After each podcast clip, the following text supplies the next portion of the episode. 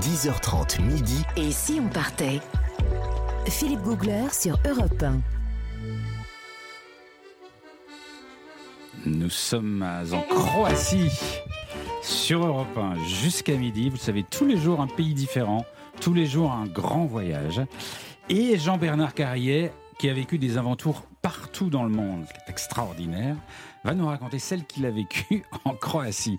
Vous avez une vie incroyable en fait. hein. Ben oui, la Croatie, pour moi, c'est effectivement Dubrovnik. On y reviendra quand même un petit peu après celui du Dubrovnik, mais en termes d'aventure, j'ai voulu rechercher quelque chose d'extraordinaire, d'exceptionnel, et je suis allé dans le nord du pays, dans le parc national de Risnjak, qui est pas Ah, connu, donc c'est génial. Moi, ça, ça m'allait très bien.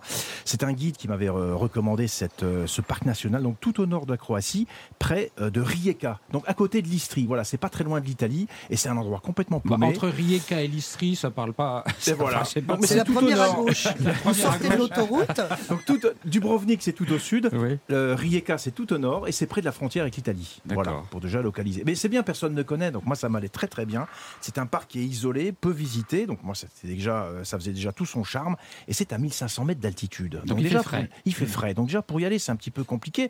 Et ce parc, moi ce qui m'a attiré, c'est qu'il y avait des forêts denses, de hêtres, de pins, et avec des prairies. Et là, je me suis dit, un parc pareil, je suis sûr qu'on doit y voir une faune un peu particulière. Ah oui. Alors je suis parti avec un, un guide, parce qu'en plus, oui, j'ai oublié de le dire, il n'y a pas beaucoup de villages dans ce parc. On est vraiment dans la nature complète. Il y a très très peu euh, de- d'habitations, de, villages, de présence humaine. On est vraiment dans une nature très préservée et très sauvage.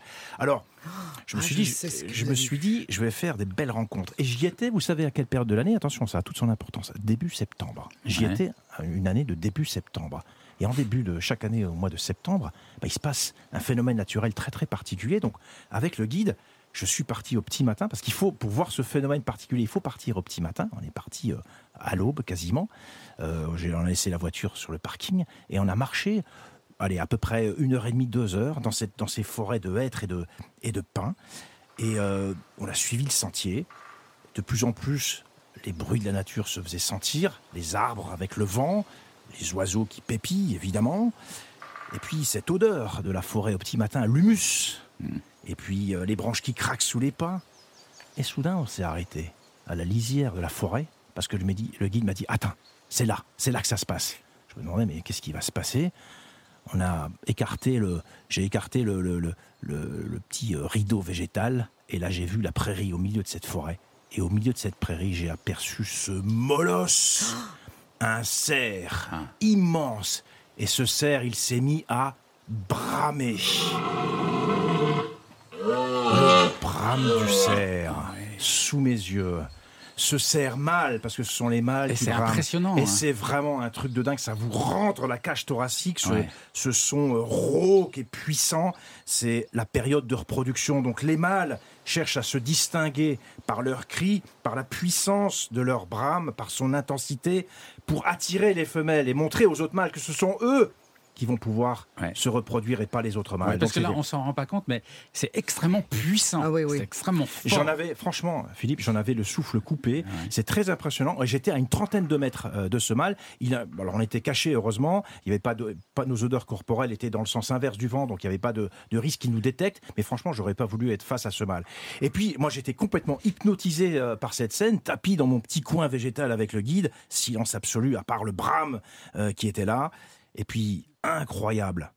Un autre cerf est entré en scène justement dans cette prairie et c'était le rival Ah bah Ah, oui, du premier. se battre, et voilà. Waouh. Et je les ai vus donné se défier.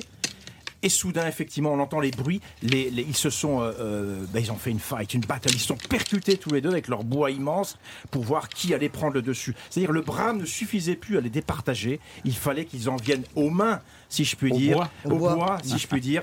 Et euh, cette scène, elle est, elle est assez violente. Mais bon, il y, a, il y, a le- il y a- il y en a un qui prend le dessus, mais il n'y a pas de, de- de- de mort. Je veux dire, Ouais. l'autre s'en va, le, le vaincu s'en va piteusement. D'ailleurs, j'ai assisté à cette scène, j'ai eu un peu mal pour lui. Mais, mais c'est pas dangereux pour vous d'être à proximité de Alors tout non, ça il faut alors c'est pour ça qu'il faut y aller évidemment avec un guide naturaliste. Moi Ouais. j'étais avec un guide du parc qui lui connaît bien justement toutes ces scènes, là où il faut se poster et comment se comporter justement de manière extrêmement discrète, ne pas interférer évidemment cette scène-là.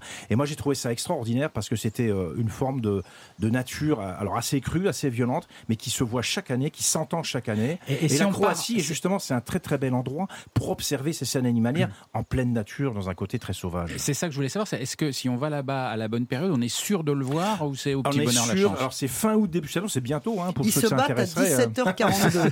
Alors si vous n'êtes pas dure, là, euh, 17 Alors c'est un phénomène naturel qui dure euh, quelques semaines quand même, donc euh, on est à peu près sûr d'observer euh, ces scènes-là. Et dans ce parc-là, c'est quasiment garanti. Alors il y a d'autres. Alors je me suis renseigné avec mon guide qui me dit aussi que ce parc-là pour l'observation animalière, il est génial parce qu'il y a qu'il y a bien sûr les ours cerfs. Voilà. Ah. Il y a les fameux ours, Nathalie. Effectivement, les ours bruns. Il y en a une trentaine dans ce parc. Donc euh, là aussi, il faut avoir je les ai pas vus, hein, donc euh, je vous raconterai pas une scène comme ça. Mais on peut voir aussi des ours bruns, des lynx également. Des lynx, il y en a une petite dizaine dans ce parc, et des loups. Voilà, donc c'est vraiment un, un- un parc euh, magique pour voir. Mais là, euh, là c'est plus, dangereux quand même pour l'homme. Ils peuvent nous attaquer. Alors il faut toujours y aller avec un guide. Il y a, Mais en alors, voiture peut- ou à a- pied Alors on y va à pied justement. On y va à pied. Euh, Les infrastructures sont très limitées dans ce parc-là. Il y a très peu de routes et tout se fait avec des fameux rangers, les guides. Ah ouais, donc en fait tout ce qu'on va voir très très loin en Afrique du Sud, etc., on l'a en Eh Croatie. oui, tout à fait. Oui, enfin, il y a- il y, a peu de girafes. hein. Il y a peu de girafes. Oui, mais enfin, de- de voir un combat de cerfs, moi j'en ai vu, mais en Afrique du Sud. Donc Non, c'est mais là, génial. c'est génial parce que la Croatie, c'est toute la face cachée, c'est ça aussi la Croatie. C'est pas vrai. que vos plages, hein, Philippe, c'est ce que je voulais dire aussi. En plus, il veut aller à la plage, il se baigne pas. Alors vraiment, je vois pas l'intérêt. On va l'envoyer voir le bras de dessert. C'est ma fête. Non, mais c'est vrai que la Croatie est beaucoup plus riche qu'on ne l'imagine. Ah ouais, bah oui, la et, preuve. euh, et- et dès qu'on rentre dans les terres, on change vraiment, vraiment d'univers. Merci beaucoup, mon cher euh, Jean-Bernard, euh, de nous avoir raconté votre aventure avec les cerfs. Dans un tout petit instant sur Europe 1, on verra comment partir en Croatie avec son petit animal de compagnie. Son Absolument. ours. Parce qu'on n'a pas Avec envie son avec ours de compagnie. Parce qu'on n'a pas envie de l'abandonner, on n'a pas envie de le laisser Non. à la maison. Non. Donc on va voir ça avec Christophe Mercier dans un instant. À tout de suite.